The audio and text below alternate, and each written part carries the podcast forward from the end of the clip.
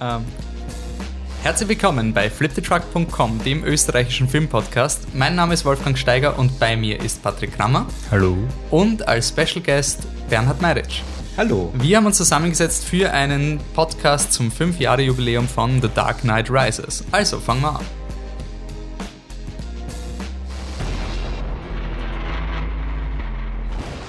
Ja, der Michi und die Anne sind nicht da.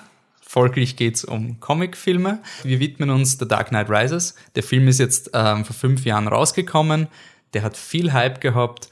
Unsere Seite ist benannt nach einer Szene von The Dark Knight. Insofern war The Dark Knight Rises doch ein sehr wichtiger Film, auf den wir uns ziemlich gefreut haben. Und deswegen haben wir gesagt, wir wollen einen Podcast machen, der sich ein bisschen mit diesem Film beschäftigt, weil in unseren Augen, wo Dark Knight quasi die Liebe erntet, ist Dark Knight Rises immer so ein bisschen so das Stiefkind und so, ja, muss man halt akzeptieren auf der Familienfeier, aber mein Gott, dann gehen wir wieder in die Ecke, wo Batman Begins und Dark Knight ist. Und aus diesem Grund haben wir uns einen Gast hinzugeholt, ähm, der mit uns auch im Kino war bei The Dark Knight Rises und seinen Abschluss auch in Batmanologie und Christopher Nolanitis gemacht hat. Also Bernhard, bitte stell dich mal vor.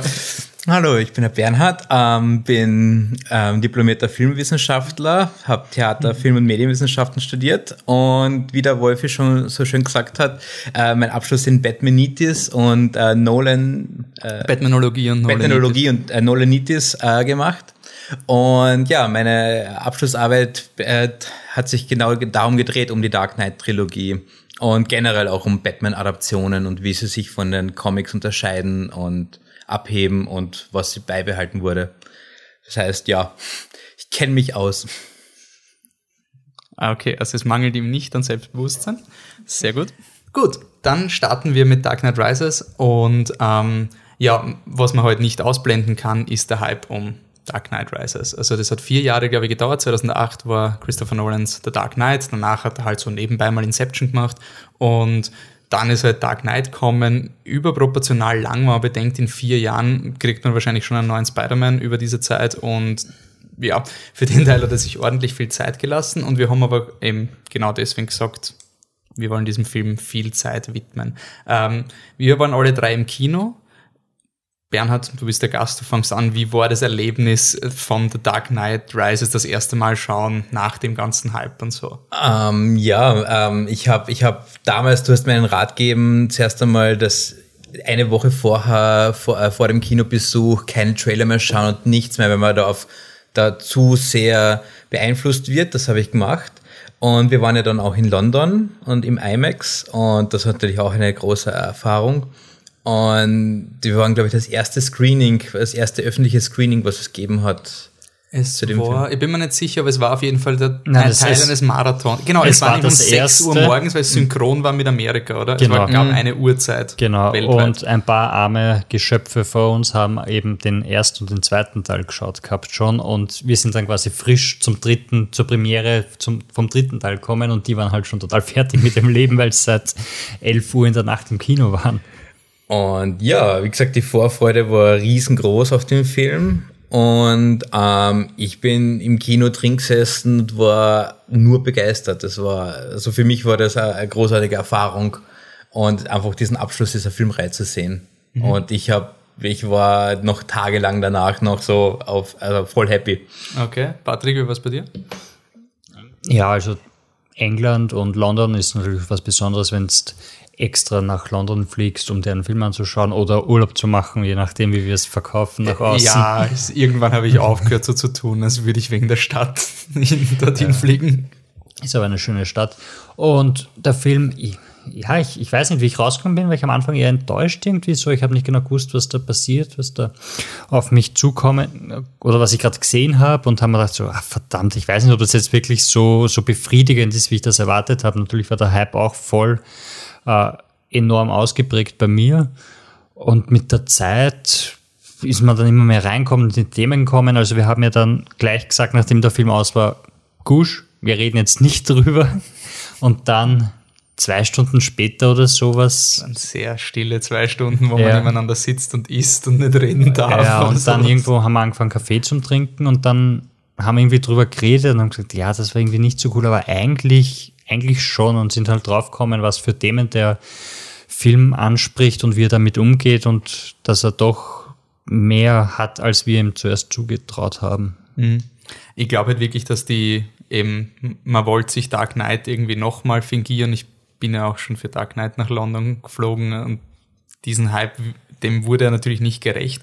Und diese Erfahrung, auf einen Film zu bekommen, der nicht das ist, was man will, und dann erst langsam draufkommen, was da eigentlich alles drin ist, war für mich eine extrem lehrreiche Erfahrung. Ähm, weil es irgendwie am Anfang war es eher so, der Patrick und ich haben sie ja monatelang vorher schon in Kaffeehäusern treffen und spekulieren so, und wenn das ist und wenn sich das herausstellt und wenn der Joseph Gordon-Levitt der neue Robin ist, dann wird das der totale Scheiß. Und wenn die League of Shadows nochmal kommt, dann wird das der totale Scheiß. Und wenn die Marion Cobb, die ja die Tochter von al Ghul ist, dann wird das der totale Scheiß. Und dann sitzen wir im Kino und all diese Dinge, wo wir gesagt haben, hoffentlich passiert das nicht, passieren jetzt alle. Und ich erinnere mich an die Situation, wo wo der Joseph Gordon-Levitt den Christian Bale heimführt Auto, ja. und, zu, und zum sagt, why the mask? Und er erklärt ihm, it's to protect the people you love. Und Batman could be anybody. Ja, und wir schauen uns nur an und, und na, oder echt? Und es war irgendwie für mich so lehrreich, weil am Anfang wollte ich alle diese Dinge nicht weil ich gesagt habe, ich will das nicht. Und dann habe ich darüber überlegt und so, ja, aber diese ganze Thematik mit ein neuer Batman, das geht zurück in Batman Begins. Also kann sein, dass ich es nicht wollte, aber es macht eigentlich total viel Sinn und dadurch habe ich eine neue Wertschätzung für Dinge bekommen, die ich am Anfang gar nicht wollte. Das habe ich selten beim Film, also dass ich wirklich sage, ich mag das nicht und dann komme ich drauf, wie es meint ist. Meistens ist es eher so, ich mag das nicht, weil ich genau weiß, wie es gemeint ist und ich finde es furchtbar. Ähm, und eben genau diese Erfahrung haben wir doch, das rechtfertigt einen eigenen Podcast, dass man wirklich sagt, bitte Leute, gebt diesem Film nochmal eine Chance, weil ich, ich erlebe das so oft, dass ich mit Leuten über diesen Film rede und sie sagen, ja, er ist eh cool, aber ja, ist halt kein Dark Knight und der Joker ist halt schon wichtig und sowas und das ist immer so ein bisschen so diese Enttäuschung und mein, pädagogisches Ziel bei diesem Podcast ist halt einfach, ich wollte keinen Spider-Man Homecoming Hate Trail ähm, Podcast machen. Ich will einfach drüber reden, warum Dark Knight Rises einfach wirklich so ein richtiges Vorbild für dies, fürs Mainstream-Kino ist und was man auch in dem Film wertschätzen kann, das nicht in Dark Knight vorkommt. Ich, find, ich bin schon der Meinung, dass der Film Dinge macht, die nicht in Dark Knight gemacht werden und die ein, ein Mangel an Dark Knight wären, wäre es nicht in Dark Knight Rises. Und ja, was man sagen muss, eben diese Enttäuschung, Dark Knight ist nicht Dark Knight Rises. Jeder Film ist was eigenes und das sollte man sich auch vor Augen führen. Also Christopher Nolan macht nicht den gleichen Film zweimal. Und Christopher Nolan, selbst wenn es den Joker gegeben hätte in dieser Version wegen Heath Ledger, aber das ist ja nicht möglich gewesen, ähm, ich kann mir nicht vorstellen, dass er nochmal die Joker-Show gemacht hätte. Also ich glaube nicht, dass jetzt das, äh, Dark Knight Rises 2 quasi nochmal mit Joker gewesen wäre, selbst wenn sie die Möglichkeit gehabt hätten. Und ähm, ja, er ist, der Film ist ein Genrefilm und Nolan hat ja quasi diese Trilogie immer gemacht mit Batman Begins, hat so einen Blade Runner Einschnitt mit viel Regen, viele Sets und viel Dreck überall und Dark Knight war Heat, ein Gangsterdrama. Heat ist ein Film von Michael Mann mit Robert De Niro und Al Pacino und da gibt's auch in der Mitte vom Film treffen sich die beiden Protagonisten, trinken eine Tasse Kaffee oder sowas, in Batman Begin, äh, in Dark Knight hauen sie sich halt nieder und im dritten Teil ist halt ähm, da sind wir uns nicht ganz einig. Laut Christopher Nolan ist es ähm, A Tale of Two Cities, die Charles Dickens Geschichte. Laut Bernhard ist es eine Adaption von Rocky 3. Können wir noch drüber diskutieren. Aber es sind Wer auf jeden Fall von, recht hat. es sind auf jeden Fall von, von beiden Dingen kann man quasi was finden. Und bevor wir jetzt in den Film selber gehen, würde ich schon sagen, zelebrieren wir ein bisschen diese Vorlagen. Gibt es was von, wo ihr sagt, ähm, das ist irgendwie voll cool, dass das in diesen Film eingeflossen ist und das ist eigentlich eine extrem interessante Idee. Bernhard, was wäre etwas, was Nolan irgendwie in diesen Film reinbracht hat? Um, ähm, also das ähm, offensichtlichste, nachdem sie als, äh, Bane als Bösewicht genommen haben, war ist natürlich die Nightfall-Saga aus den frühen 90ern. Bane kommt nach Gotham. Er ist ein großer Wrestler, der drogenabhängig ist und durch die Drogen mächtiger wird ähm, und aus einem Gefängnis stammt und er befreit alle Superbösewichte aus dem, aus dem Gefängnis und Batman muss alle Superbösewichte besiegen, bevor er sich Bane stellen kann, aber er ist schon so ausgelaugt, dass Bane ihn mit äh, also mühelos fertig macht und wirklich ihm den Rücken bricht. Und Batman ist nicht mehr Batman danach. Mhm. Und er übernimmt die Stadt. Und das ist das, ja, das Offensichtliche. Wenn man Bane nimmt in einem Batman-Film, dann muss Night, dann muss die Nightfall-Saga kommen. Mhm. Patrick, was wäre bei dir was? Mhm. Bei mir wäre es die Idee von äh, Batman Returns, dass er aus einem früheren Batman-Film quasi Elemente wieder übernimmt mit Catwoman und so weiter und, und das quasi nochmal aufleben lässt und uns eigens interpretiert, obwohl es eigentlich nicht notwendig gewesen wäre. Und auch so Dinge, dass die Catwoman eigentlich, war ja auch so ein Jack Nicholson-Effekt, oder dass man gesagt hat, wie soll man Michelle Pfeiffer eigentlich ersetzen? Das geht ja gar nicht, die ist die definitive Catwoman. Dann halt irgendwas anderes. Ähm, was bei mir, was mir sehr gefallen hat, war ähm, ein, die, die Lazarus-Grube. Das ist etwas aus den Comics, ein Element, was ähm, im, im Comic ist es einfach so also grün leuchtendes Zeug und immer wenn der Ra's al Ghul, der Bösewicht aus Batman beginnt, immer wenn er stirbt, dann schmeißen sie ihn in das Wasser und dann steht er wieder auf und ist quasi unsterblich, wenn man ihn in die Lazarus-Grube zurückbringt dass das nicht zu Nolan passt, ist irgendwie klar. Und dass es aber trotzdem geschafft hat, in seiner Nolan-Welt die Lazarus-Grube extrem genial einzubauen durch dieses Gefängnis, die ja auch eine Grube ist. Es wird vom Alfred, glaube ich, definitiv als Pit bezeichnet, mhm. aus der jemand hervorkommt und quasi Ra's al Ghul ist gestorben und ein neuer Ra's al Ghul ist aus dieser Grube herausgekommen. Das finde ich einfach man nennt es im Internet immer die Nolanization.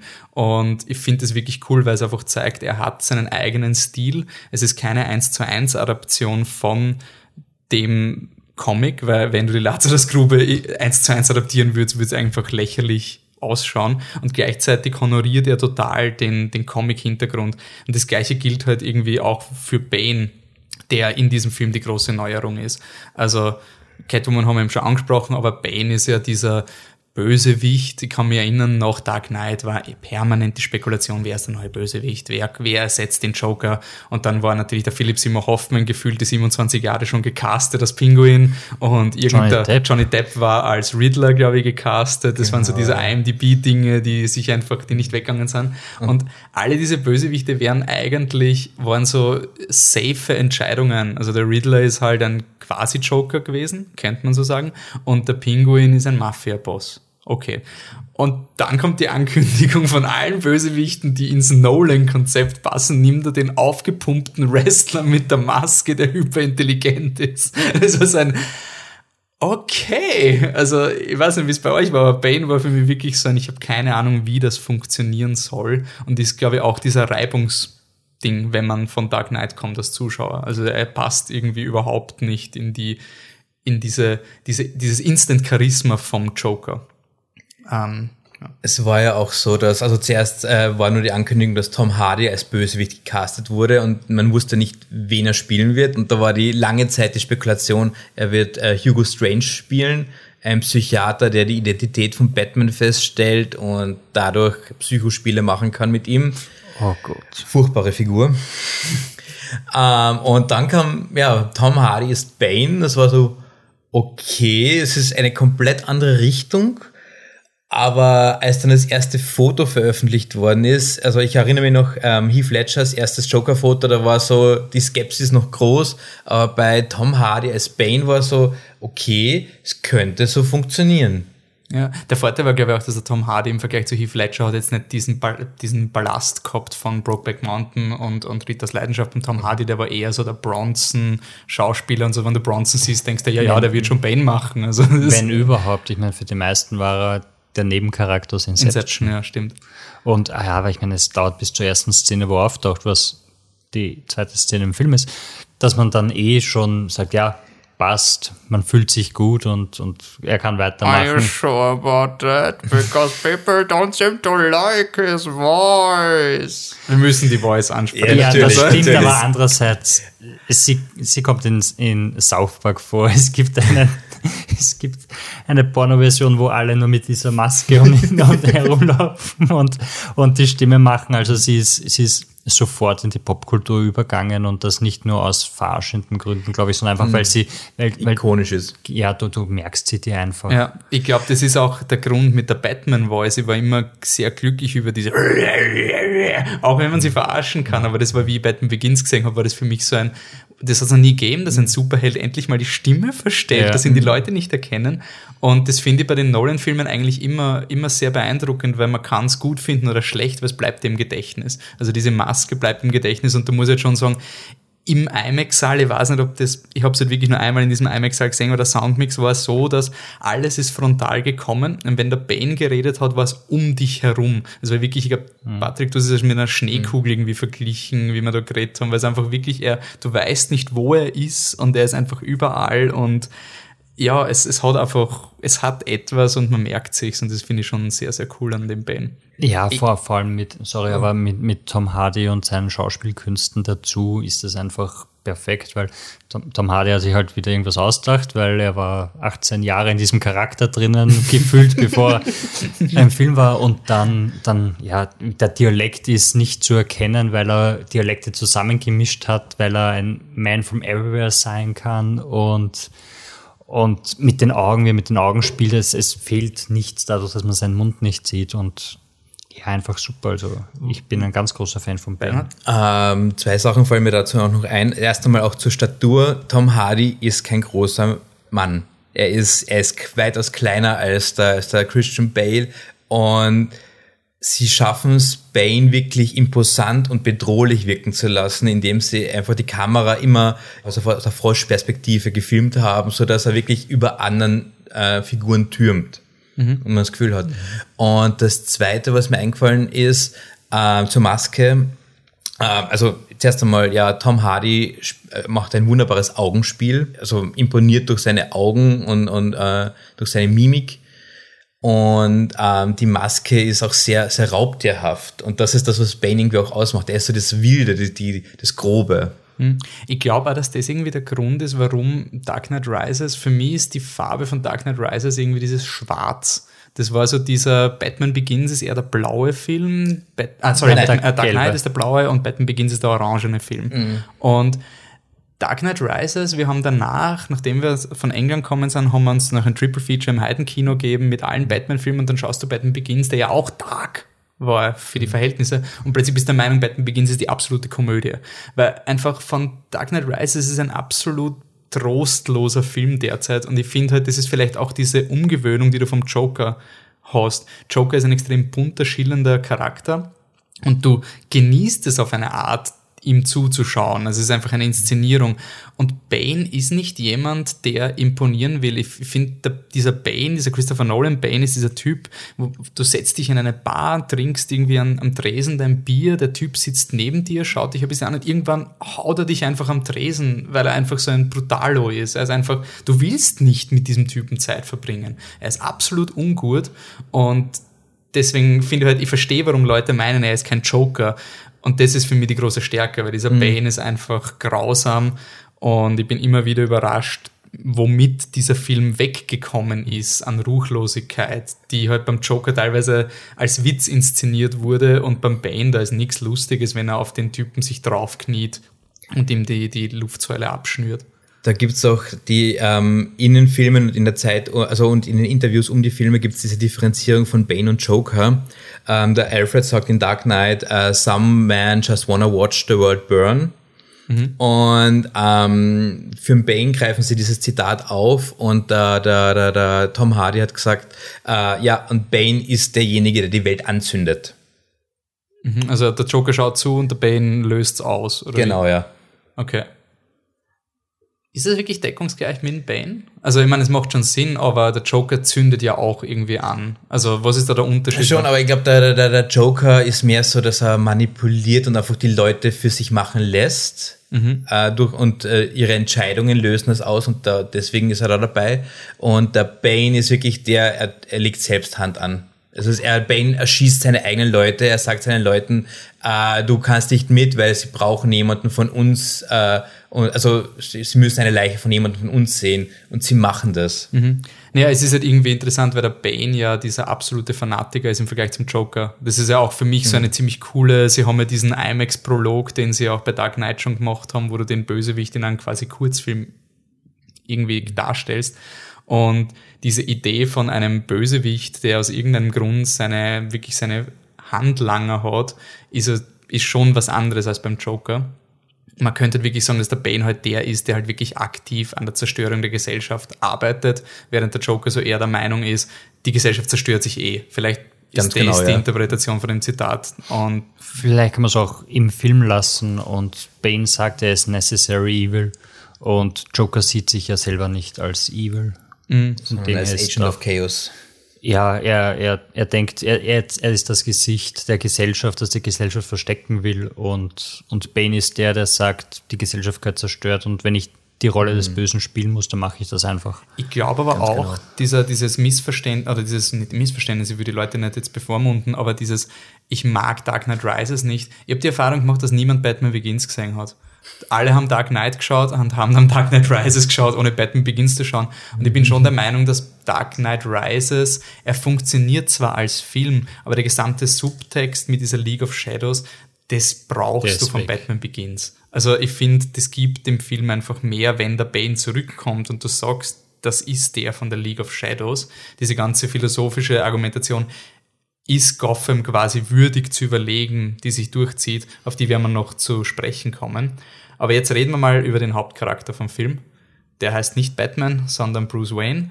Äh, Christian Bale, ja, mittelguter Batman-Darsteller, oder? Also so ist, also für mich bleibt er mein Batman. Also ich wüsste jetzt, ich finde ihn einfach so genial gecastet und ich war wirklich froh in dem Film, dass er, dass der ähm, Christian Bale einfach wirklich im Vordergrund steht und weiß nicht, was sagt sie dazu? Ja, finde ich auch. Also Christian Bale ist einfach ein super Schauspieler und ah, wir haben, ich glaube, nach Equilibrium oder sowas mal geredet. So, ja, Christian Bale ist eh lieb und eh cool und der Film war eh super, aber ja, ich meine, Oscar wird er halt keinen gewinnen, aber was du bist soll's. ein Bale-Fan erster Stunde, gell? Also ich kann mir Ah, Maschinist.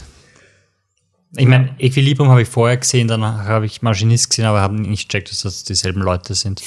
ähm, aber Maschinist war, ja, der war schon heftig. Und ja, ich meine, die Bruce Wayne-Geschichte, ich, ich finde es über die drei Filme spannend, da kommen wir dann auch noch später drauf, ähm, ziemlich spannend, aber so wie er, wie er auftritt, wie er, wie er den Charakter spielt, über die drei Filme hinweg, und die Payoffs, die in dem Film kommen, ähm, sind schon sehr stark. Und ich finde, man kann den Film und die Trilogie immer auf, auf drei Arten sehen. Und darüber reden wir später. Das ist Bruce Wayne, das ist Batman, das ist Gotham als Charakter, also die Stadt. Und der Film hat sehr, spielt sich sehr mit, mit Bruce Wayne, während das zum Beispiel im Film davor fast gar nicht vorkommt. Das habe ich vorher mal angeteasert. Man kann wirklich Dark Knight vorwerfen, dass Batman nicht der Hauptcharakter ist. Also Dark Knight, mindestens kein Vorwurf, aber Dark Knight ist die Geschichte von zwei Absoluten, die aufeinandertreffen und Um die der, die Figur, die die größte Handlung, die die größte Wandlung durchmacht, ist eigentlich Harvey Dent. Und ähm, das ist halt jetzt in Dark Knight Rises ist es wirklich Front and Center Bruce Wayne, Schrägstrich Batman. Auf eine Art, dass viele Leute schon gesagt haben, das ist ja gar kein Batman-Film, Bernhard. Stimmt das als Batman-Experte? Ah, ich bin, ich äh, bin absolut nicht dieser Meinung. Es ist durch und durch ein Batman-Film, weil es genau darum geht, ähm, wer, also es geht nicht um die Person des Batman, sondern um den Symbol, um das Symbol Batman. Es geht darum, dass äh, Batman hat Auswirkungen um, auf seine Umgebung, auf seine Stadt. Und es ist Dark Knight Rises ist ein Ensemble-Film. Und ähm, jede der Personen ist ein Aspekt von Batman, könnte man schon sagen, oder beziehungsweise bezieht sich auf Batman und ist nur da wegen Batman. Und am Ende ist es natürlich so, was, was hat Batman selber für Auswirkungen auf die Stadt? Was ist sein Erbe? Was ist seine Nachhaltigkeit? Kann er die Stadt retten? Und genau das kommt dann genau auf den Titel hin, Dark Knight Rises. Äh, Batman wird mehr als das, was er ist. Patrick, kein Batman-Film, schon ein Batman-Film? Ich weiß nicht, ich meine, er kommt da dreimal vor im Bettkostüm, was soll das? Das ist, finde ich nicht okay. Und einmal bei Tageslicht, das ist ja überhaupt. Also, das ist, Überhaupt. Batman hat einfach keine Ahnung, wann er. Nein, nein, aber natürlich. Nolan hat alles ruiniert, ja. Natürlich ist ein Batman-Film genau das, was der Bernhard gesagt hat. Ich will nur ergänzen, dass die Charaktere, die gehen, auch wegen Batman gehen. Mhm. Ja. Ähm, was, was mir sehr gefallen hat, wie jetzt, äh, ich habe mir irgendwann mal wieder Dark Knight Rises, wie ich krank war, habe ich mir quasi alle drei Filme hintereinander angeschaut, weil du hast einfach nichts zu tun, wenn du im Bett liegst. Ich hätte es auch ohne krank, das mache mach ich auch hin und wieder. Ähm, was mir aufgefallen ist, ist, dass im Vergleich zu Dark Knight und Batman Begins, wo das immer sehr, er ist der Held, er ist der Gute, ist Dark Knight Rises der einzige von den dreien und man muss wahrscheinlich lange suchen bei den Superheldenfilmen, wo der Hauptdarsteller wirklich dezidierte Fehler macht. Und das sind keine Fehler wie, ich war nicht schnell genug, um eine Babykatze zu retten oder sonst irgendwas, sondern wirklich Charakterfehler. Er, er macht willentlich ruiniert er, also versaut er der Polizei eigentlich den Einsatz, was ihm der Alfred ja auch vorwirft. Er, er, er zerstreitet sich mit Alfred auf eine Art, dass das eigentlich, nur weil der Alfred ein guter Charakter ist, ist diese Beziehung nicht komplett zerbrochen. Aber wann hast du das in einem Superheldenfilm, dass jemand so weit geht, dass der Alfred und Bruce Wayne sich wirklich trennen? Das ist für mich die emotionalste Szene im Film. Und ich habe da immer so gelesen, so, ah, ja, ist die volle Verschwendung vom Alfred, weil er geht und Alfred geht ja nicht. Und das macht halt für mich diesen Film aus, dass da wirklich Entscheidungen getroffen werden, wo du sagst, das darf doch nicht passieren. Batman, also Bruce Wayne, darf nicht Alfred verschmähen. Und das macht es halt so aus, weil wir zwei Filme mit den Leuten verbracht haben.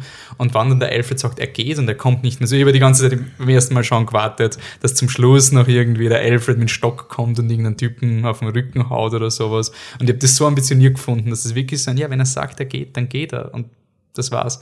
Und das, das vermisse ich bei vielen Filmen eigentlich. Auch bei Dark Knight, wo der fehlerhafte Held eigentlich Harvey Dent ist, aber Harvey Dent ist ja nicht der Hauptdarsteller, insofern hat das nicht so viel Gewicht, wie wenn Batman Fehler macht.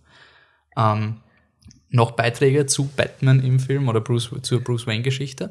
Ähm, generell, weil du gerade gesagt, äh, angesprochen hast mit dem, mit dem Kritikpunkt unter Anführungszeichen, dass Alfred geht und deswegen ist es ja kein Batman-Film, weil Alfred geht ja nicht. Ähm, dasselbe wirft man auch Batman vor, weil äh, in den Comics ist Batman, Batman. Er immer. ist, er ist immer Batman und es ist, es ist sein, seine Belohnung und sein Traum. Und Bevor wir das anreißen, das müssen wir am Ende okay. machen. Also okay, diese ganze. Idee, dass Batman ja. in den Ruhestand geht, ist eine eigene, eigene Box, aber teasern okay. wir es mal an, weil das ja. kann man jetzt nicht einfach irgendwie als Unterpunkt machen. Okay, wir haben schon mehrmals gesagt, das ist der dritte Teil. Ähm, der Patrick hat auch schon angedeutet, es geht um Gotham. Es geht nicht nur um Batman, sondern auch Gotham, was diese Reihe auch einzigartig macht, weil das ist eins der, der wenigen, einer der wenigen Unterhaltungsfilme, wo, also von den Superheldenfilmen, das ist immer, wir haben es bei Wonder Woman diskutiert, das Problem ist immer Power Level. Du hast den Helden und wie kannst du den Nebendarsteller irgendwie wichtig machen?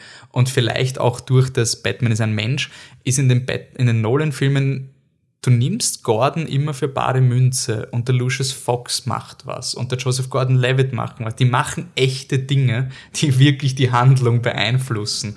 Und das finde ich halt einfach so spannend, weil eben was der, der John Blake-Charakter von Joseph Gordon-Levitt macht, ist genauso wichtig für einen Ausgang wie eben das, was der große Held macht. Und ich finde es auch so cool, dass der Film sagt, ja, Batman hat jetzt seine Storyline, aber die Gordon-Storyline in Gotham, die geht weiter als, und die machen ihren eigenen Plan. Und das habe ich eigentlich selten erlebt in diesen Filmen. Ähm, Patrick, Gotham? Ja, vor allem, dass, dass der Film sich dann auch so viel Zeit nimmt. Also du hast ja diese Montage, wo Batman trainiert, die kompressiert ist und umspielt ist mit dieser ganz kurzen Rede von Bane und währenddessen läuft der Gordon immer dumm und, und hat wirklich Auswirkungen.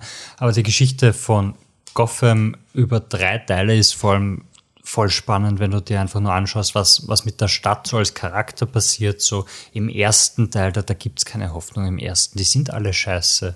Und egal was du siehst, der eine Anwalt, der sagt, oh, ja, das machen wir jetzt, der stirbt, weil alle anderen sind korrupt. Und im zweiten hast du zumindest eine Szene, wo die Stadt für sich entscheidet oder nicht einmal die Stadt entscheidet, sondern die anderen entscheiden das, nein, wir können jetzt nicht die Arschlöcher sein, die wir immer waren. Und, und dieses Mal ist, ist die Stadt wirklich richtig positiv und, und man merkt jetzt eigentlich erst so die Effekte, die Batman auf sie hat. Also die Hoffnung und die, die Symbolik auf sie hat, was dann auch wieder in dem Film ist mit Hoffnung wird von Bane als Waffe eingesetzt, aber in Wirklichkeit ist Hoffnung etwas Gutes und Positives, wie man es in der Stadt sieht, weil Batman diese ganze Hoffnung auf diese Stadt projiziert. Auch dann mit dem brennenden Bettsymbol am Ende, wo dann die Leute zu den Waffen greifen eigentlich und sagen so, wir holen uns unsere Stadt zurück, weil das, was da passiert ist, ist falsch. Das war für mich auch einer dieser Momente, wo ich gemerkt habe, der Film funktioniert einfach so gut als dritter Teil, weil ich habe den mit Leuten geschaut, ich habe auch die Interpretationen gelesen, dass Nolan, Nolan spuckt ins Gesicht der Occupy Wall Street Bewegung und bla bla, weil zum Schluss kommt ja die Polizei und verprügelt die ganzen Rowdies und haut ihnen mal ordentlich in die Fresse. Aber wenn du Batman Begins gesehen hast, wo die Polizei de facto nichts tun kann, dann ist die Tatsache, dass Batman, also dass am Ende die Polizei endlich mal für etwas Richtiges eintritt, eine extreme Charakterentwicklung. Wenn du nur Dark Knight Rises siehst, natürlich, dann ist es jetzt kommt die Polizei und die haut die Raudis mal nieder und da muss man halt wirklich den Film als, als Dreiteiler sehen und dass das halt wirklich das erste Mal ist, dass die Polizei in Gotham heroisch und selbstlos handelt, was nie der Fall war in Batman Begins mit dem Flash, dem das sind Kollegen alle bis auf einen korrupt. Ja. Mhm. Im zweiten Teil sind sie machtlos und, und den einzigen Bezugspunkt, den wir haben, ist, ist der Gordon und der wird von allen anderen belächelt und auf die Seite gewischt und sie gehen halt. Ja, es gibt noch ein paar Polizisten im zweiten, aber, aber sie die kämpfen deutlich mit diesen Fesseln, die ja, sie da ja, quasi haben. Ist, da, der eine Polizist, der den, der den äh, Buchhalter umbringen möchte im zweiten Teil, weil seine Mutter oder sein Vater im Krankenhaus ist. Ja, ist jetzt auch nicht wirklich so eine nette Polizeieigenschaft, ja. muss man sagen. Und die Polizei wird erst ganz zum Schluss von, also von Dark Knight Rises wird sie erst zu den Guten, zu den Helden. Es ist auch durch den Dent Act, der, ähm, der da ähm, ein Großteil des Films einnimmt äh, und von der Geschichte des Films einnimmt, ähm, die Polizisten gehen mit, ähm, mit äh, MGs, rennen sie sofort äh, in irgendein Lokal, stürmen ein Lokal und fangen an zu schießen. Es ist, es ist, es ist ein, ein Polizeistaat geworden. Ja, es geht ja auch, auch darum, um dieses Zurückbesinnen auf Ideen, denen man sich verschrieben hat. Also du hast ja diese Szene am Ende, wo der unsympathische Polizeichef neben Gordon dann quasi am Ende draufkommt, so warum eigentlich Polizist worden ist und dann doch mit der schönsten Uniform, die er hat, in der ersten Reihe steht, um, um zu, für seine Ideale einzutreten und sowas, obwohl er dass, dass das wäre im ersten oder im zweiten Film einfach nicht gegangen. Es wäre nicht verdient gewesen, glaube ich, wenn ja. du im ersten einen Cop einführst, der dann so diesen Heldentod schiebt. Und deswegen meine ich eben auch, wenn man es nur als einzelnen Film sieht, dann ist es eben dick aufgetragen, Hollywood-Style, aber eben wenn du weißt, woher diese Reihe kommt, dann ist es irgendwie die, ein äh, richtiges Symbol, dass sich etwas getan hat. Ähm, es ist halt auch unfair, so nur ganz kurz das dem Film vorzuwerfen, so, ja, ich habe nur den dritten Teil gesehen, das ist ja voll übertrieben, das ist doch genauso wie wenn du Herr, äh, Herr der Ringe Teil 3 schaust und dann sagst, ja, jetzt, jetzt nimmt er das Schwert und rennt allein auf der Armee zu, wie blöd ist denn das, aber du hast zwei mhm. Filme lang, die darauf hinarbeiten. Ich meine, da muss man Dark Knight schon loben. Dark Knight ist ein Film, den Leute schauen können, ohne Batman Begins sehen. Und das ist halt wirklich ein Achievement. Der Film ist eine eigenständige Geschichte, obwohl er der Mittelteil einer Trilogie ist. Aber trotzdem das ist jetzt kein, keine Sache, wo ich sage, hey, ich muss zehn Filme schauen, um diesen Film schauen zu können. Es sind nur drei Filme und da erwartet man sich dann schon Dinge, die ineinander greifen. Und ich finde halt auch, ohne den eins und zwei hat der Film keinen Punch. Also der Brief von der Rachel, der wieder vorkommt, wo der Alfred ihn verbrennt, das wird dir nichts sagen. Und ähm, da würde ich jetzt gern schon etwas anreißen, was oft kritisiert wird. Diese ganze Idee um Harvey Dent und die falschen Idole, die jetzt das führt uns dann langsam auch auf das, die Aussage von Christopher Nolan und seinem Batman zurück.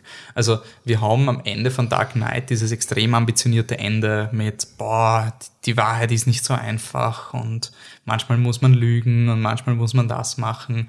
Und, und wir dann, haben versagt. Ja, auf ein, also wirklich ein, in meinen Augen noch immer eins der ambitioniertesten Ende der, eines Mainstream-Unterhaltungsfilms gibt. Also ich bin fast mhm. Tränen gekommen, wie ich den Film das erste Mal gesehen habe, weil es einfach so gepasst hat, Dark Knight. Und bei Dark Knight Rises war dann dieses, es mein erstes Gefühl war, es entwertet Dark Knight.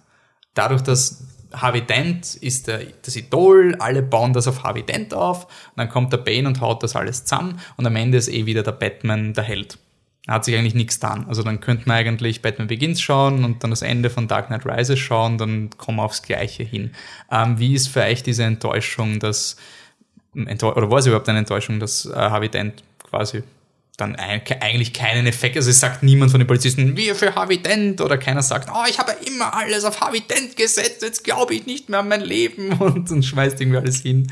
Ähm, hat dir das gestört, Patrick? Nein, mich hat es nicht gestört, weil du hast einfach unterschiedliche Elemente. Du hast am Anfang, ich finde, was Dark Knight Rises da ganz gut gemacht hat, ist, dass sogar wenn du etwas mit den besten Vorsätzen hast, kann was Schlechtes rauskommen. Und das zeigt eben dieser Harvey Dent-Akt, der da passiert mit Leute werden einfach eingesperrt und die haben halt keine Chance und denen werden die Rechtsmittel weggenommen und einfach nur, weil sie, sie haben sich dazu entschieden, das so zu machen und es ist zwar gut, dass man die Verbrecher wegsperren kann, aber wenn man in die Menschlichkeit nimmt und die, ihre Rechte nimmt, dann ist das halt trotzdem negativ und da geht's halt um die Langzeitfolgen unter Anführungszeichen und sowas und dass etwas Positives was am Anfang positiv gesehen wird, dann in Zukunft etwas Negatives sein kann, das ist dann doch eine interessante und tiefgehende Idee. Bernhard, was sagst du zu Harvey Dent? Ich finde auch, ähm, also bezüglich Harvey Dent und der Fortführung des Dent-Aktes und dem Ende von Dark Knight, ähm, das wird mit der ersten, mit dem allerersten, was du siehst im Film, wird das schon angesprochen. Und zwar, das ist nicht die erste Szene mit, mit äh, Gordon redet über Harvey Dent, sondern das ist das, äh, das Intro, wo ähm, das Bat-Symbol, das Batman-Symbol, ähm, durch Risse im Eis äh, ähm, visualisiert wird. Mhm. Ähm, das symbolisiert eben, dass sich die Figuren auf dünnem Eis bewegen mhm. und dass das, was sie begraben haben und unter Eis jetzt dann aufzubrechen droht. Und auch die ganze Thematik, also im Film kommt das, was sie quasi das Klo hinuntergespült haben, kommt nach oben und reißt alles auf und verdreckt wieder alles oder droht mhm. alles zu verdrecken. Also Bane, der, der seine Armee im Untergrund in den Kanälen von Gotham ähm, aufbaut. Ähm, ich finde, was, was, was ich irgendwie sehr spannend finde an dieser Idee ist, dass du, also es entwertet, also man kann halt wirklich sagen, es entwertet die Aussage oder man sagt irgendwie, es führt es halt einfach weiter und macht es irgendwie erwachsener, dass halt quasi ähm, eine Lüge ist okay, aber irgendwie sein ganzes Leben Lügen ist vielleicht doch nicht so leibernd. Und was für mich, wenn man ist schon die Unsterblichkeitsdebatte, sind wir schon bei der oder wenn wir da ganz kurz die League of Shadows, weil wir mit der gerade waren, mit aus dem Untergrund kommen, weil das ja auch so ein Element ist, was wiederkehrt. Mm, machen wir noch League of Shadows und dann Shadows, ja. Das ist ein fließender Übergang, glaube ich. Was halt ist, was, wenn man das wirklich so sieht, das ist ein Dent-Act, also man hat einen, einen, kochenden Topf und man kann jetzt entweder den Herd abdrehen oder man hat halt einfach einen Deckel drauf und dann rinnt das Wasser auch nicht über, mhm. für eine Zeit halt. Und ähm, ich finde es halt wirklich interessant, dass Nolan in diesem Film im Vergleich, wo Dark Knight sich sehr, sehr dis nicht distanziert, aber es, die ganze Magie mit League of Shadows und was die fernöstliche Ninja-Terroristen, die, die London niedergebrannt haben und so. Es war alles sehr comic-booky. Dark Knight war dann sehr straight und in Dark Knight Rises geht es aber wieder in dieses Opernhafte, dieses riesige Inszenieren, die League of Shadows ist wieder da. Da geht es jetzt quasi nicht mehr nur um diese eine Stadt Gotham, sondern da geht es um dieses scheitert Gotham, scheitert die Welt quasi symbolisch quasi. Also da geht es jetzt um diesen Fortbestand von Zivilisation, weil du hast einfach diese Mächte, die immer wieder kommen und du kannst sie quasi vielleicht kurz unterdrücken mit diesem Dent Act, aber wenn dieses Symbol dann verfällt, dann kommen sie halt einfach wieder und wenn dann keiner da ist, werden sie das machen, was sie in Batman Begins schon gemacht hätten, wäre Batman nicht da gewesen. Und ich finde es eigentlich ziemlich cool, dass sie das so, aber ich wollte es am Anfang nicht und ich weiß bis heute nicht, wieso es mir jetzt, ge jetzt gefällt. Und vorher wollte ich es eigentlich nicht haben, dass die League of Shadows wieder aufgewärmt wird. Ja, es hat einfach irgendwas, es wirkt halt nicht besonders, wenn immer dasselbe passiert. Und wenn jetzt einer, den man schon gesehen hat, noch einmal kommt, ist das halt nicht so spannend, wie wenn man was Neues hat. Allerdings, wenn man sich dann ein bisschen drauf einlässt und man merkt, dass die Themen einfach stimmig sind und dass das als Ganzes passt, dann hat man halt keine Probleme mehr damit, wenn man checkt, so, mir wollte, er wollte mir was damit sagen und jetzt ist es angekommen und ich verstehe, dass er mir etwas sagen wollte, ist halt auch besser als, da ist was Neues, schau, es raschelt. Ja, ähm, zur Liga der Schatten, es ist, äh, ich finde eben auch die, ich finde die Thematik oder einfach, ähm, äh, die Liga der Schatten an und für sich sehr interessant. Jetzt in den Comics Ra's al Ghuls äh, League of Assassins wie es so schön heißt, will die Weltherrschaft, weil Ra's al Ghul ein Ökoterrorist ist. Und in Nolans Universum ist er einfach ein, ein, eine Art Robin Hood, der Gleichgewicht möchte. Er ist ein fehlgeleiteter Aktivist. Mhm. Und verdammter ja. Buddhist. Hm? Ein verdammter Buddhist. genau. Und ähm, mich hat es überhaupt nicht gestört, dass sie wiederkommen ist, dass Bane äh, das symbolisiert, weil Bane ist für mich da auch eine Art Anti-Batman. Und wenn in Nolans Universum Bane von der Liga, Liga der Schatten äh, äh, äh, trainiert wird, dann muss Bane das auch werden. Um, äh, muss auch äh, von äh, ein, ein Mitglied der Liga sein. Und dann kommt es einfach zu diesem Clash von Idealen. Und es ist ja auch irgendwie diese, was halt wirklich interessant ist, Batman hat immer die Gegner, die Spiegelbilder von ihm selbst sind. Und dass du jetzt einen Gegner hast, der alles kann, was Batman kann, nur besser, härter, lauter, weil er jung, jünger, er ist schon jünger als Batman, oder? Also zumindest, Aber oder permanent viel, ja. trainiert. Mhm. Ähm, das war für mich eine der beeindruckendsten Szenen. Das war auch etwas, was ich beim ersten Mal schauen schon gewusst habe, dass ich super finde, dieser Kampf Batman gegen Bane das erste Mal. Das ist ja, so ein Trauerspiel. Jedes Mal. Das ist einfach so traurig und deprimierend, weil du einfach vom ersten Schlag den Batman landet, weißt du, es ist vorbei. Also es ist wirklich so, es ist aus, der kann dann nichts mehr machen. Und dass de, wie das inszeniert wird, dass der in diese Vergangenheit zurückkommt und alles gegen Batman verwendet, alles, wo wir in Dark Knight gesehen haben, der ist der beste Held.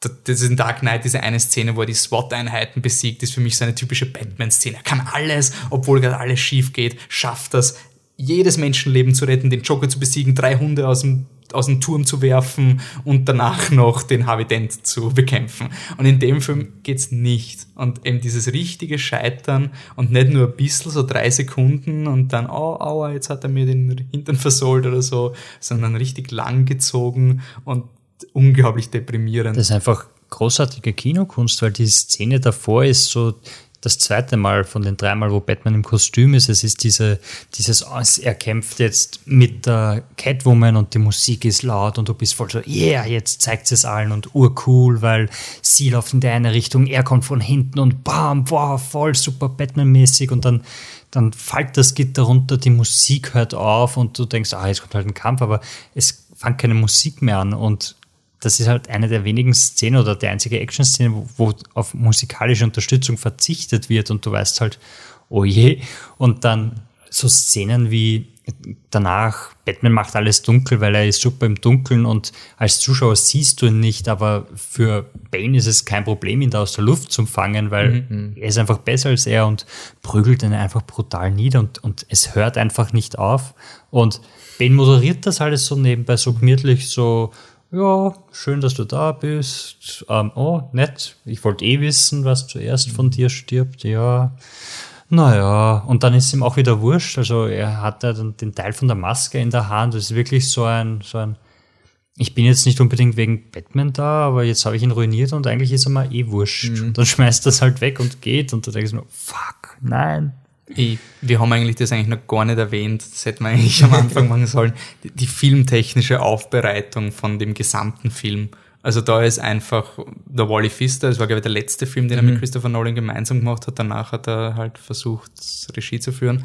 Ähm, und ich finde halt schon, dass der Film eben weg mit den Vergleichen zu Dark Knight, schaut euch diese Kompositionen an von den Szenen und wie wie luxuriös die Locations von dem Film, also mit welcher Detailverliebtheit dem Bane sein, also jeder Bösewicht hatte immer seinen Villain-Lair, wo mhm. er sich zurückzieht, aber in dem Film, es kommt dir nicht so vor, als wäre jetzt der Money-Shot mit, schau mal, das ist die Höhle von Bane, mhm. das ist die Anti-Batman-Höhle, es ist eher so ein, hey cool, es macht halt Sinn, dass er da ist und erst im Nachhinein kommst drauf, wie viel Arbeit da ins Design von den, diesen ganzen Kellertunneln irgendwie reingeflossen ist und dass es natürlich Sinn macht, wenn der Bane das Brodelnde aus der Unterwelt ist, dass die natürlich alle in den Kanälen von Gotham City sind.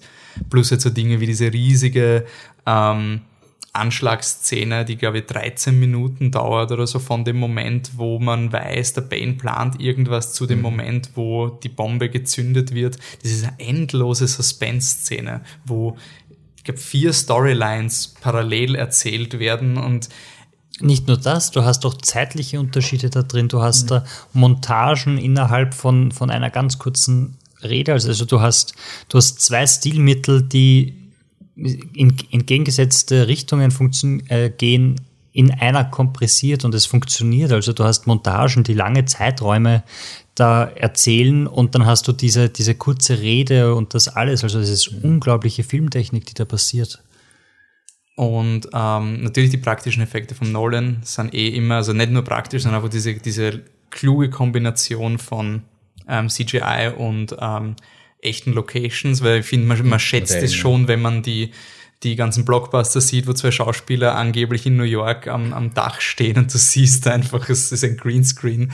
Du siehst in diesem Film schon, dass die, mhm. ich glaube, sie haben, was, LA, New York, Chicago. Äh, Chicago und Pittsburgh sind die vier Locations, die sie verwendet haben für Dark Knight und ähm, ja, Gotham hat dadurch halt wirklich dieses, dieses Patchwork, was zum Beispiel in Dark Knight überhaupt nicht war. In Dark Knight ist Gotham eher so dieses, diese coole, sexy Stadt. Also da ist mhm. wirklich alles kantig, alles ähm, sauber schön. eigentlich. Mhm. Und in Dark Knight Rises ist eher wirklich, du hast unterschiedlichste Orte in Gotham, an die du gehst und das hast eigentlich selten, dass die Locations wirklich so einen eigenen Charakter haben.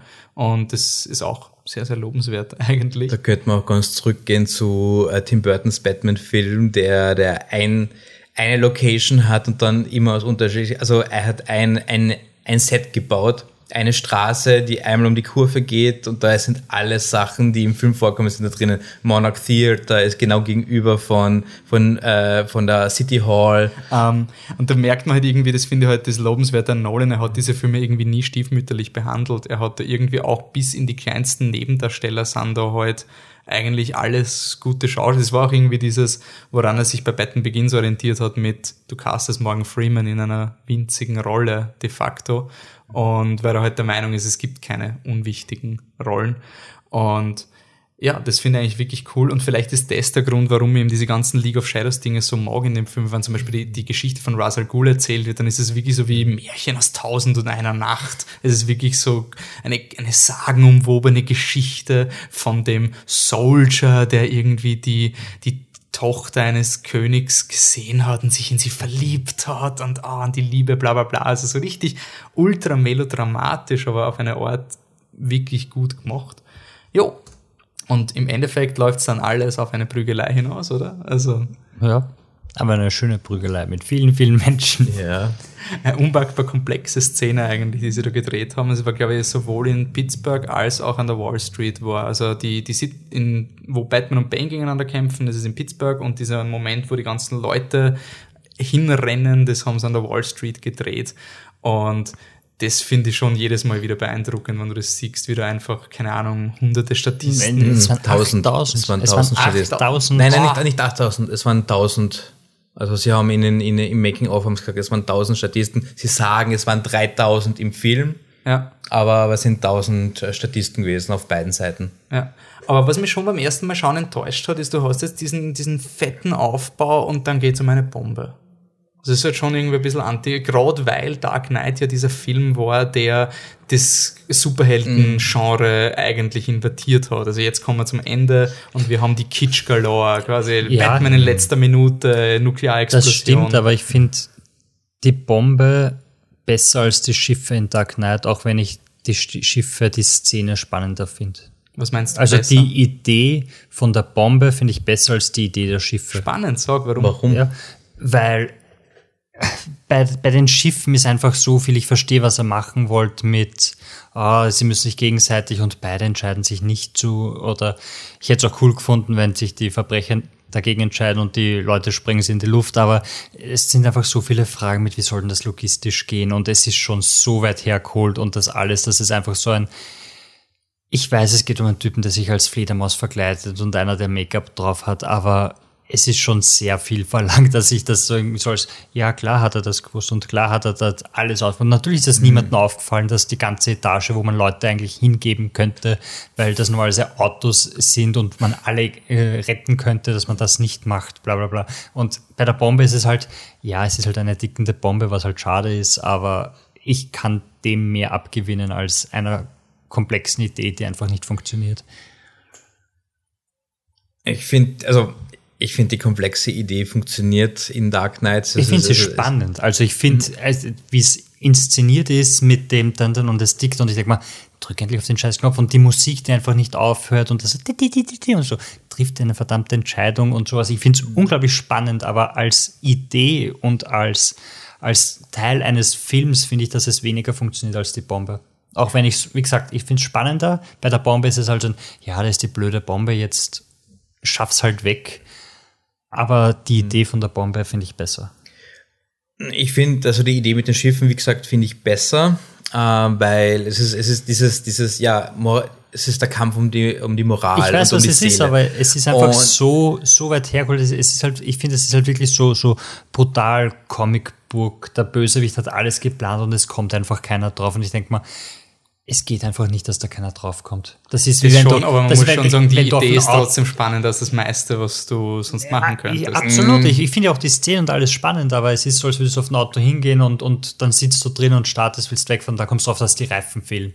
Und denkst dann, wenn du auf ein Auto hingehst, dann siehst du, dass da die Reifen fehlen. Das ist so irgendwie so dieses, ah, ich weiß, was du machen willst und ich finde es ja auch cool, was du machen willst, aber es funktioniert in dem Film halt einfach nicht. Also ich finde, inszeniert super und alles, aber Es ist sowas, wenn man drüber nachdenkt, fällt es halt ein bisschen auseinander. Absolut. Und bei der Bombe ist es halt ein, er wollte was Gutes tun, es geht nach hinten los, das passt wieder zum ganzen thematischen Ding und deshalb finde ich es okay, obwohl dann das Ende mit und weg und nicht so der Burner ist.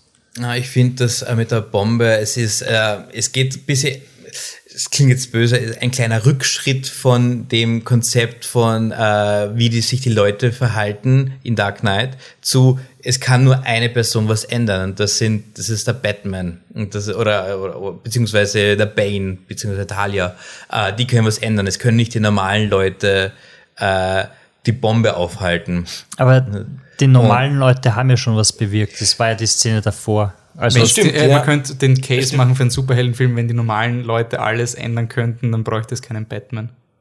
Also, ist nur von ja, der, von jetzt von der Überlegung her. Und ich finde, dass er einen Heldenmoment hat und dann eben das Ende einleitet, da finde ich so eine Szene akzeptabel in der Geschichte, weil die Stadt hat vorher schon gekämpft und das gemacht. Und du hast die Szenen, wo die Leute eben Angst haben und nicht aus den Häusern gehen und alles ist ausgestorben und am Ende sind sie alle auf der Straße, um für das zu kämpfen, wofür sie äh, eintreten. Und sie haben quasi alles gemacht, was, was sie machen können. Und er übernimmt dann halt das Letzte für sie. Und das, das finde ich, das passt dann schon. Bei mir war die Bombe wieder so ein Fall von, ich wollte nicht das, ich wollte wieder mal ein Boot haben, bis ich eben draufgekommen bin, was der Nolan eben damit aussagt, weil ich finde halt, und das kommt auch auf den, den Joseph Gordon-Levitt-Charakter und die quasi die Aussage der Filmreihe zurück, ähm, in dem Film geht es auch ein bisschen um Verantwortung und Batmans Bevormundung, was der Berner da vorher schon geteasert hat und die, die Bombe ist all das. Also was der Bane macht, ist, er, er, er arbeitet schon am, am Verfall der Gesellschaft, aber er schon, ich glaube schon, wenn man eben den Ra's al Ghul im ersten Teil nimmt, das sind Leute, die sind der Meinung, die Gesellschaft verdient es ja so, wie sie sich verhalten. Also der Bane nimmt keine externe Bombe, er nimmt etwas, das schon existiert und macht es zu einer Bombe. Und das ist halt eben genau das mit Batman. Also Bruce Wayne will seine Autorität nicht weggeben, weil er der Meinung ist, nur er macht die richtigen Entscheidungen. Er bevormundet Gotham City eigentlich. Und die Bombe ist genau das. Es wäre eine Energiequelle gewesen, aber weil er es nicht getraut hat, weil er der Meinung war, man könnte es zu einer Waffe machen, hat er diese Energiequelle verwehrt und hat Gotham eigentlich damit den Fortschritt gehindert.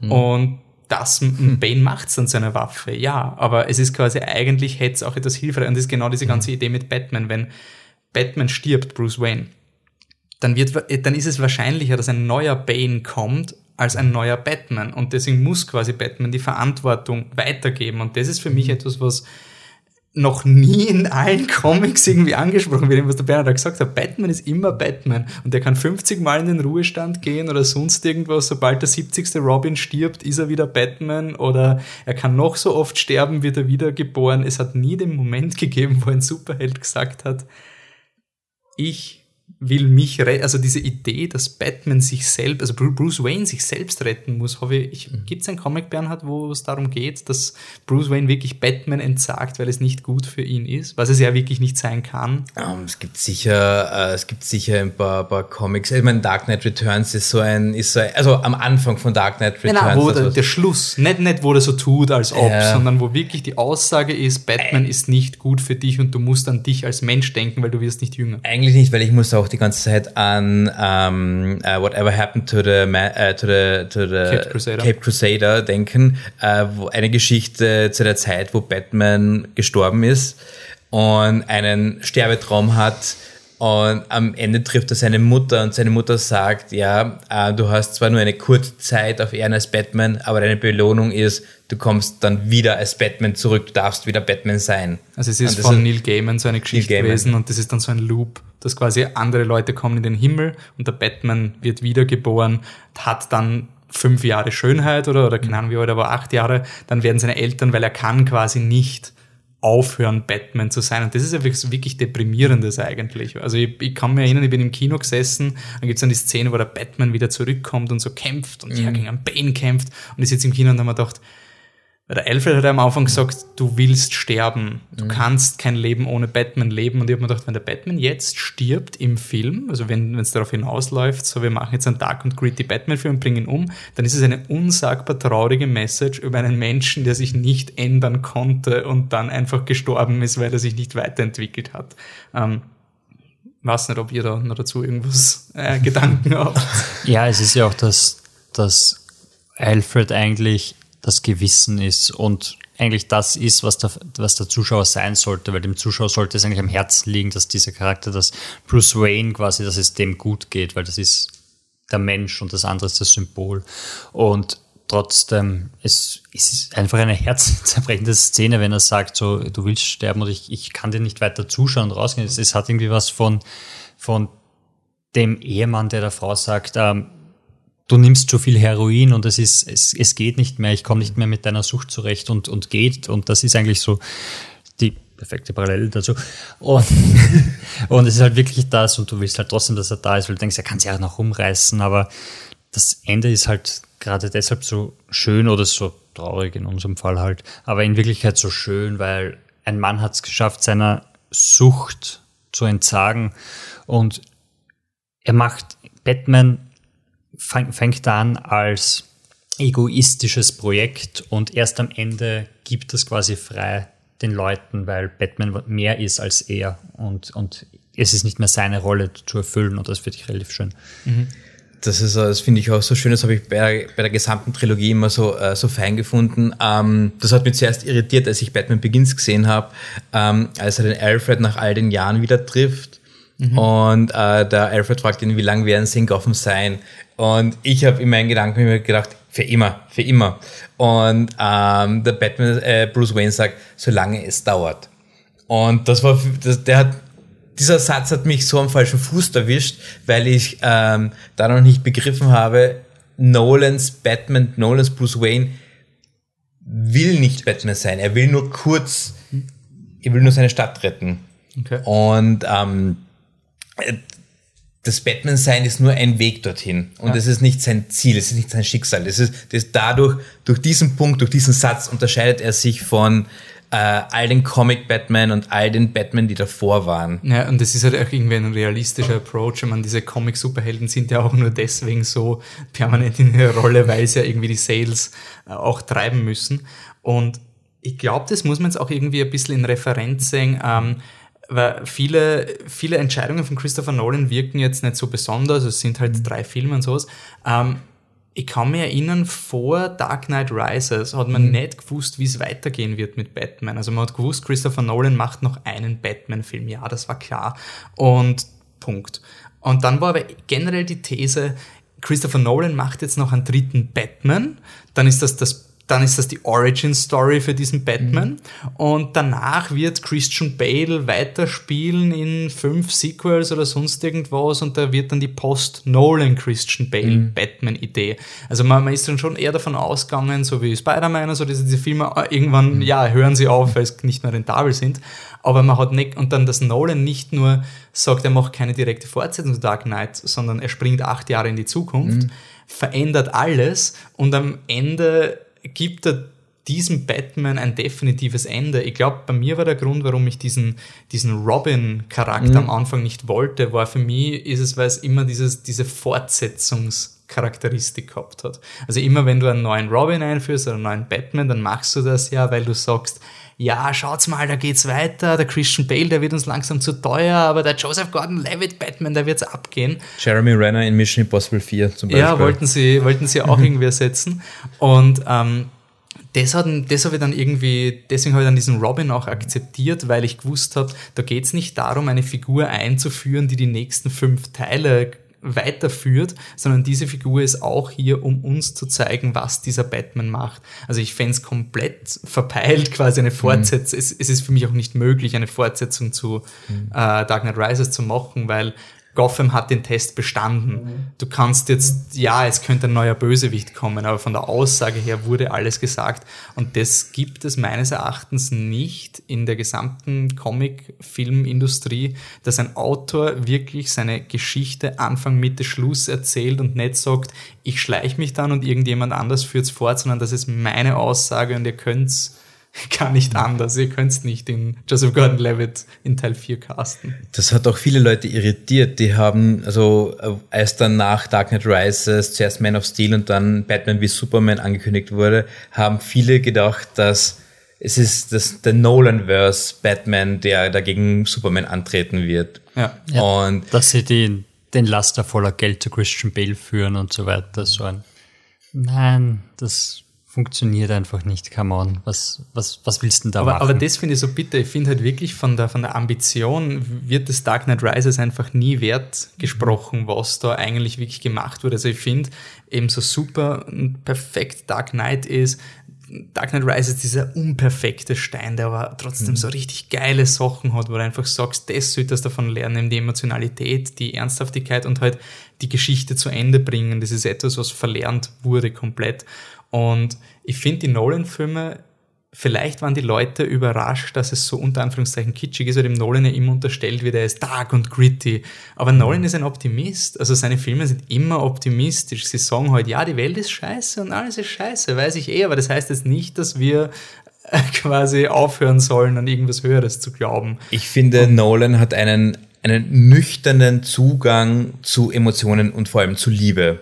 Also er ist emotional, aber er ist, er ist, er geht, raz, er geht rational an die Sache ran. Also jetzt nicht, nicht dark and gritty, sondern, sondern äh, jetzt ähm, im Beispiel äh, bei Nolan äh, Interstellar mit die Liebe, die Liebe, die quasi die Welt retten kann, die als die als die Sprache Ansprache von der Anne Hathaway gekommen ist, die Leute im Kino so, oh, oh Gott, jetzt kommt der Kitsch und eigentlich ja, aber es er funktioniert doch, oder? Weil am Ende bist du emotional bei der Szene. Also, ich war voll emotional am Ende von Interstellar. Mhm. Also absolut, ich bin noch voll... Ne, aber es geht auch darum, ähm, die Liebe ist jetzt nicht so dieses, dieses, also, ich meine schon dieses Weltenumgreifendes, aber er erklärt es damit mit der Rede von, ähm, jetzt bei Interstellar, ähm, Matt, Matt Damon, mhm. ähm, der dann sagt, äh, man kann sich nicht vorstellen, die ganze Welt zu retten, sondern man kann sich nur vorstellen, die Personen, die man liebt, zu retten. Und ausgehend davon kann man weitergehen. Ja. Und das ist Nolan. Ja, ich meine, kommen wir wieder zu sagen, ja. Rises zurück. äh, ich glaube, beim Nolan ist auch die Gefahr, dass die Leute eben, wir können jetzt wahrscheinlich ein Lied singen, also die, die letzte Szene, Patrick, mhm. ist die so kitschig mit Alfred? Ist ja voll kitschig und, und übertrieben und sonst irgendwas. Ich meine, ist ja klischeehaft, oder?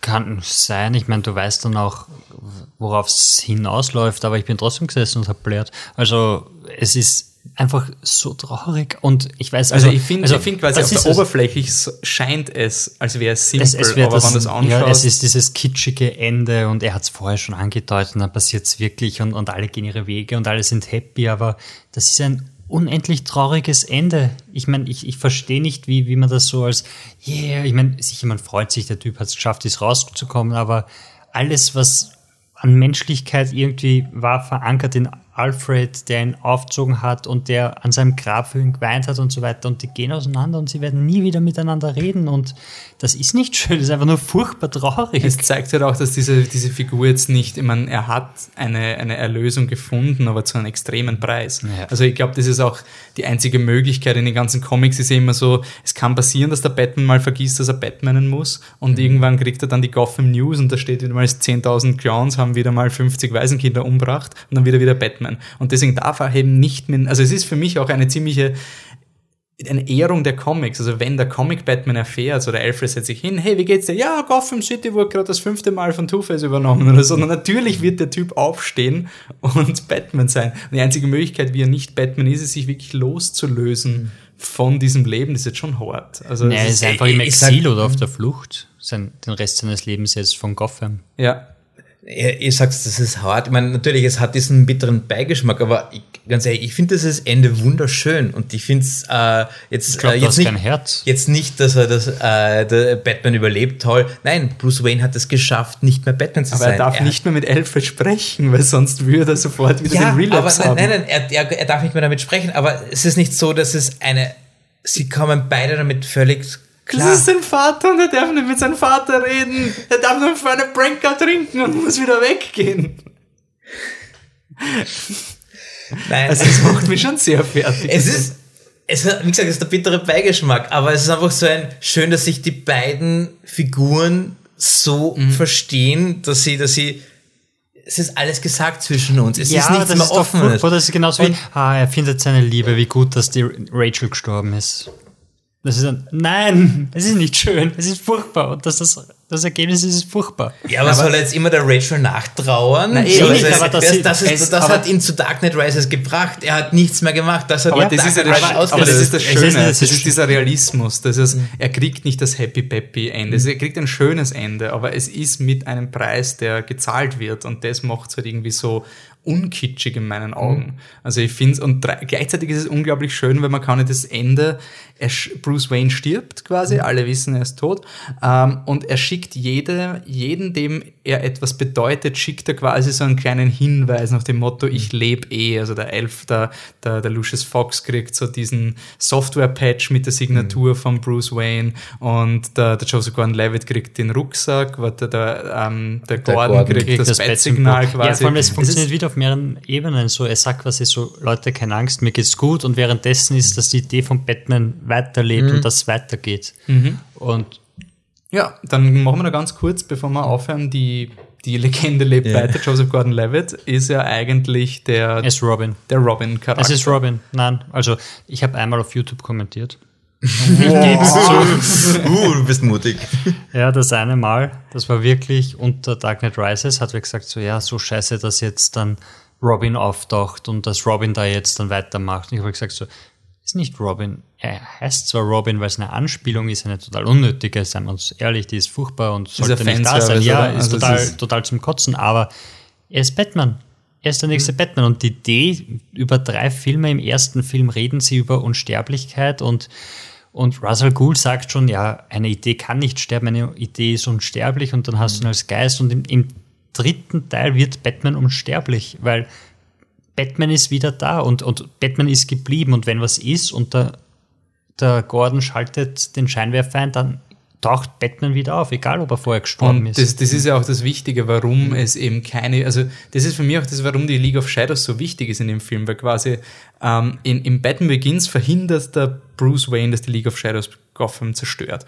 Aber sie haben ja schon etabliert, das ist nicht ein Mensch, der das, das ist quasi einen, ein Drang auf dieser Welt, dass es immer diese Leute gibt, die zerstören wollen, weil sie der Meinung sind, das ist unnatürlich oder sonst irgendwas, wie Gotham City lebt. Da sagt ja der Russell Gould, men are not supposed to live like this. Also es wird etabliert, die gehen über die Jahre. Und jetzt ist halt zufällig einer gewesen, Und es ist auch die Arroganz von, von Batman und Bruce Wayne, dass er sagt, ich habe ihn zerstört, das passt schon. Genau, ja. halt. Und das finde ich so cool, warum das nicht unnötig ist. Also warum, Mhm. man könnte ja sagen, es hat sich nichts geändert, aber es ist sehr wohl, jetzt ist diese Instanz da und sie wurde getestet und sie wird quasi, jetzt darf sich die Menschheit weiterentwickeln, weil die letzten Jahrhunderte ist sie immer wieder an diesen Punkt gekommen und dann ist jemand gekommen, der hat uns wieder zurück äh, irgendwie runtergedrückt und durch diese Leute werden nicht verschwinden, aber jetzt ist jemand da, der quasi die Gegenkraft weitergibt. Und das ist halt irgendwie diese Aussage von dieser Trilogie für mich. Und die auch nicht verschwindet. Also es ist ja, Batman hat jetzt, ist jetzt Ja. unsterblich. Die Idee lebt jetzt in Nolans Welt für immer weiter. Und wenn der dann in 15 Jahren zu alt ist oder sowas, dann wird der Nächste kommen, der das weiterführt. und was ich aber total interessant finde, ist, dass du das auf eine Figur wälzt, die noch nie vorgekommen ist. Also irgendwie so, es ist nicht der Gordon, der der Batman wird oder ich weiß nicht, die Catwoman, die sich am Ende zur Batwoman macht oder, oder sonst irgendwas, sondern es ist eine Figur, die in dem Film eingeführt wird und eine komplette Origin-Story erzählt bekommt und aber in meinen Augen wirklich als echte Figur funktioniert. Es ist wirklich, ich bin immer begeistert, wenn ich Dark Knight Rises sehe, wie viel Zeit eigentlich dieser John Blake Charakter hat. Also er hat wirklich Ich finde es auch cool, dass er so viel Momente- Zeit hat, aber ich finde es ein bisschen geforst. Also der Polizist, der dann unabsichtlich wen erschießt und dann muss er demonstrativ die Waffe wegwerfen, denkst du, nur, ah. und am Ende war dann dieses, jetzt schmeiße ich meine Marke über Bord, weil nur Befehlen folgen, das ist nicht der richtige Weg und du denkst dann, ja, das hätte es jetzt auch nicht braucht. Mhm. Aber trotzdem, ja, du hast recht. Aber es ist ja die, die Origin Story, dass Ja. quasi beide, beide haben diesen Moment, wo sie eine Pistole, wo einem eine Pistole, Ja. ich meine, die Pistole finde ich funktioniert nicht. Ich finde das mit den, Mit der Marke. mit der Marke finde ich eigentlich ganz gut, weil es der halt auch das ist, was der, was der, Go- ja genau, und was der Gordon ihm ja auch sagt, Mhm. dass dieser Moment kommen wird, wo du einfach scheiterst und dann erkennst, äh, eben dieses, Batman ist nicht nur dies, es, es ist schon dieser Drang, etwas zu verändern, obwohl alle System, alle Systemfälle sagen dir, nein, es geht gar nicht. Und dann gibt es trotzdem jemanden, der sich drüber hinwegsetzt. Eben dieses Verlangen ist ja nicht etwas, was jetzt nur hier ist, sondern er lernt das auch und das wird auch nicht weggehen, genauso wie diese League of Shadows nicht weggehen wird. Also das finde ich ganz cool. Ähm, ich finde heute, er ist ein bisschen, man kann, das Argument gelesen, dass er quasi der perfekte Batman ist. Also er ist quasi der moralisch reine und der alles richtig gemacht hat und Bruce Wayne war eher dieser beschädigte Mensch, der halt diesen Batman aufgebaut hat aus Krücke, in der Hoffnung, dass jemand kommen wird wie Harvey Dent, der wirklich der scheinende Held ist. Und dieser Harvey Dent kommt halt in diesem Film als John Blake eben vor und der ist deswegen vielleicht so goody-goody, wie er im Film ist. Weiß nicht, was ihr davon haltet. Ja, ich meine, er sagt zwar vorher, dass er als Kind so Probleme gehabt hat und so weiter, aber er ist halt auch noch ein bisschen, auf, auf, kommt auch noch auf, auf dem hohen Roster her, glaube ich. Also es, es scheint so, dass er, ist der ist der Streifenpolizist, der dem Gordon Sachen vorwirft, wo du halt denkst, du warst nicht dabei. Ich meine, du warst ein Kind, wie es da abgegangen ist und du weißt, wie es darum steht, jetzt sich hinstellen und sagen, oh, das ist aber nicht okay, was du da damals gemacht hast, ist halt, auch wenn du theoretisch recht hast, du warst in den Schuhen und natürlich ist er jetzt zwar dieser Do Good Boy, aber das ändert sich dann spätestens im vierten Teil wird sich's ändern, wo er dann auch merken wird, dass er Scheiße baut und dann daraus lernt. Also, Okay. who cares? Gut, dann drehen wir langsam zu. Wir sind noch nicht so lang wie Dark Knight Rises von der Laufzeit. ähm, bevor ihr, bevor wir jetzt aufhören, sagt noch jeder seine Lieblingsszene aus dem Film, die einfach jedes Mal, wenn man, wenn man den Film sieht, geht man ab wie Schnitzel, wenn man die Szene schaut. Äh, Bernhard, mach du mal. Okay, für mich gibt's da eigentlich, ich meine, der Film besteht nur aus guten Szenen, ähm, aber ja, größtenteils. Ähm, aber für mich gibt's die eine Szene und ich glaube, die nehme ich dir jetzt vorweg. Ja, ich habe befürchtet, dass das Ja. passieren wird. Es wird, nein, das mache ich jetzt nicht. Ähm, Na nicht so. nehmen. ähm, ja, es ist die ähm, Bruce Wayne steigt aus der aus der Grube raus. ich kann eine andere nehmen. Nein, nein, weißt du, weißt du. Das wäre nicht Äh, einfach ist es dieser Moment, wo, wo Batman, also wo Bruce Wayne das wird, was er sein soll. Er, also man, kann, man kann die Szenen auf verschiedenste Art und Weise interpretieren, dass jetzt Bruce Wayne als Batman rauskommt oder Batman wird abgelegt und er kommt als Bruce Wayne raus oder das Kind, das damals im Batman Begins in den Brunnen gefallen ist, kommt endlich als Erwachsener, als fertiger Mensch äh, raus. Und es ist die Motivation dahinter. Ähm, die Musik äh, ist, ist, ist generell die so äh, motivierend. Die, ist, die, die heißt im Soundtrack Why Do We Fall? Greift das ganze The Thematik aus dem ersten Teil nochmal auf. Warum fallen wir? Und ähm, die, die Musik wird viermal im Film davor angeteasert, bevor sie bei dieser Szene vollends zur Entfaltung kommt. Und ja, das ist der Moment, wo er rises, wo er aufsteht und wo er größer wird als er selbst. Okay, Patrick? Die Musik ist auch super, wenn man landet im Flugzeug.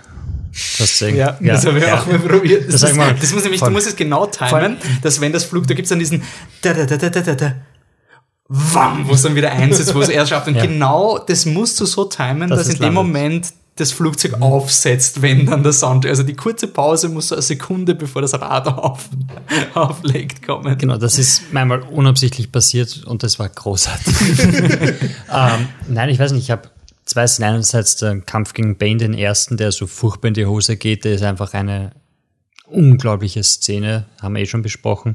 Und der Film macht es auch zum ersten Mal, dass er diesen, den Auftritt von Batman so, so glorifiziert. Mhm. Sorry, Wolfi.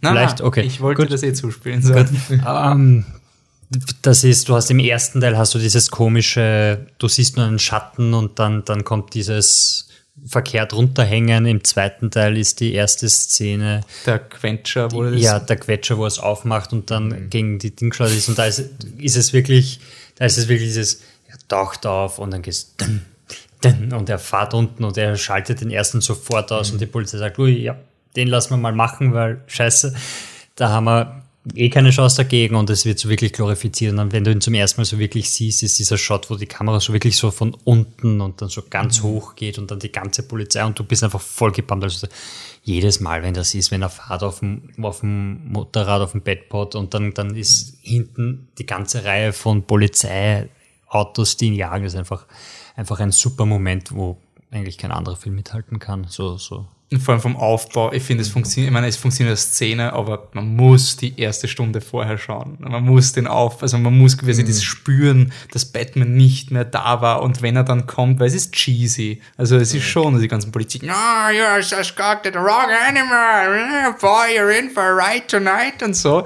Und aber es, es ist einfach so cool, weil alle sich freuen, dass er wieder da ist. Also ich liebe dann den Shot, wo es zum Gordon gecuttet wird und er macht eigentlich gar nicht viel, aber er sieht einfach, er ist wieder da, wow, Gott sei Dank und so. Und ich Oder Catwoman. Das, ja, und das, das verlernen viele Filme, weil sie wollen diese Instant Gratification geben. Also sie wollen uns sofort den geilsten Moment überhaupt raus, wenn du Age of Ultron anschaust, das beginnt mit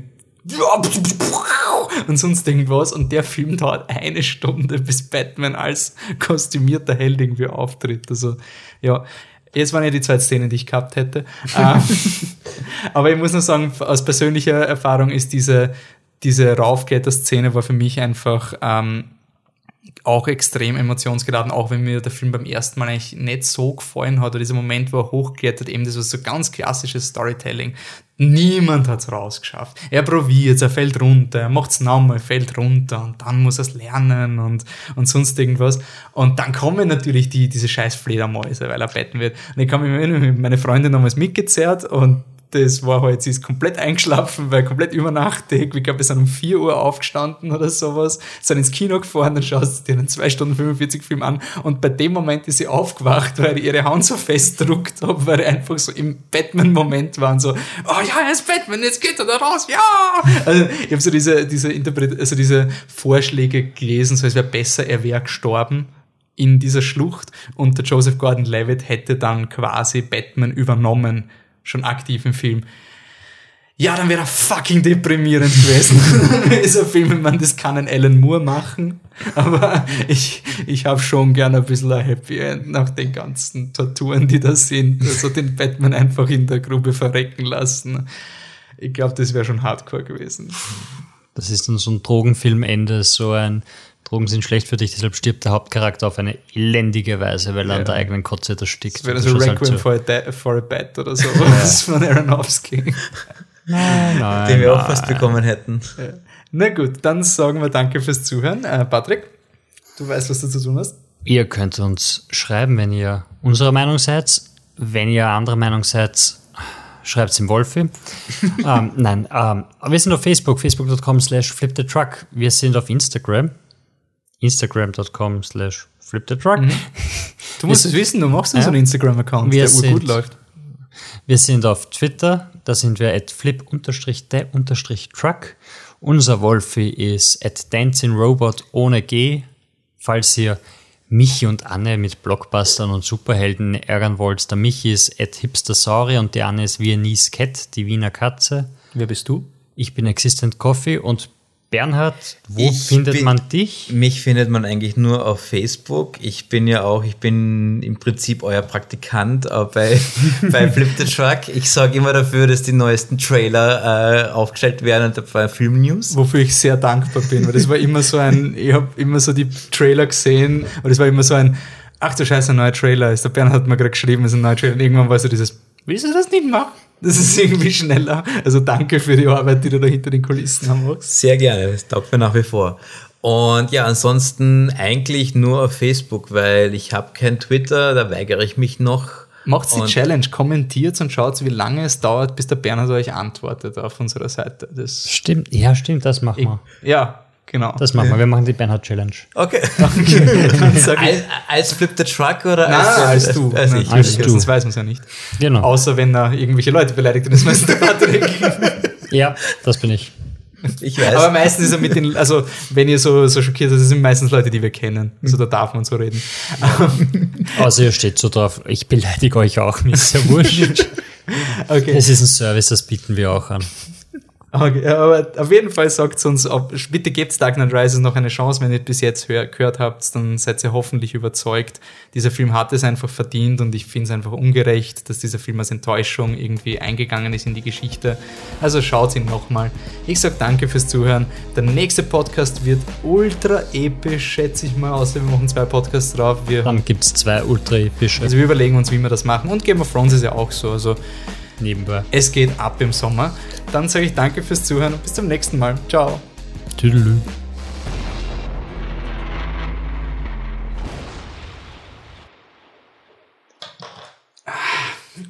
Jetzt wäre noch lustig ein Special Podcast 20 Jahre Batman und Robin. Nein, Nein. da gibt es ja nichts zum Sagen. Er ist immer noch bunt. Und schrill. Wie war Cola? Sehr gerne, ja.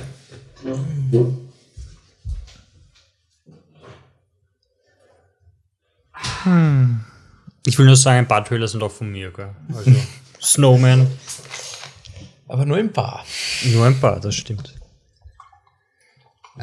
Den hätte er halt unabsichtlich zweimal gepostet, weil, ähm, Was ist Snowman? ja, weil du hast mir gesagt, der John Nesbo Trailer kommt und dann sehe ich so einen Trailer mit so einem creepy Schneemann mit Michael Fassbender und denke mir, hey, den könnten wir eigentlich auch posten. Und so, oh, das ist der John Nesbo Film. Weil das ist mir eingefallen, ich muss noch Headhunters schauen. Der ist ja auch so ein John Nesbo Film, der ganz gut sein soll mit dem Jamie Lannister Schauspieler. Stimmt. Den habe ich auch noch nicht gesehen, ne? Und genau, also Tinker T- Taylor ähm, Soldier Spy. Soldier Spy habe ich ja. auch noch nicht gesehen.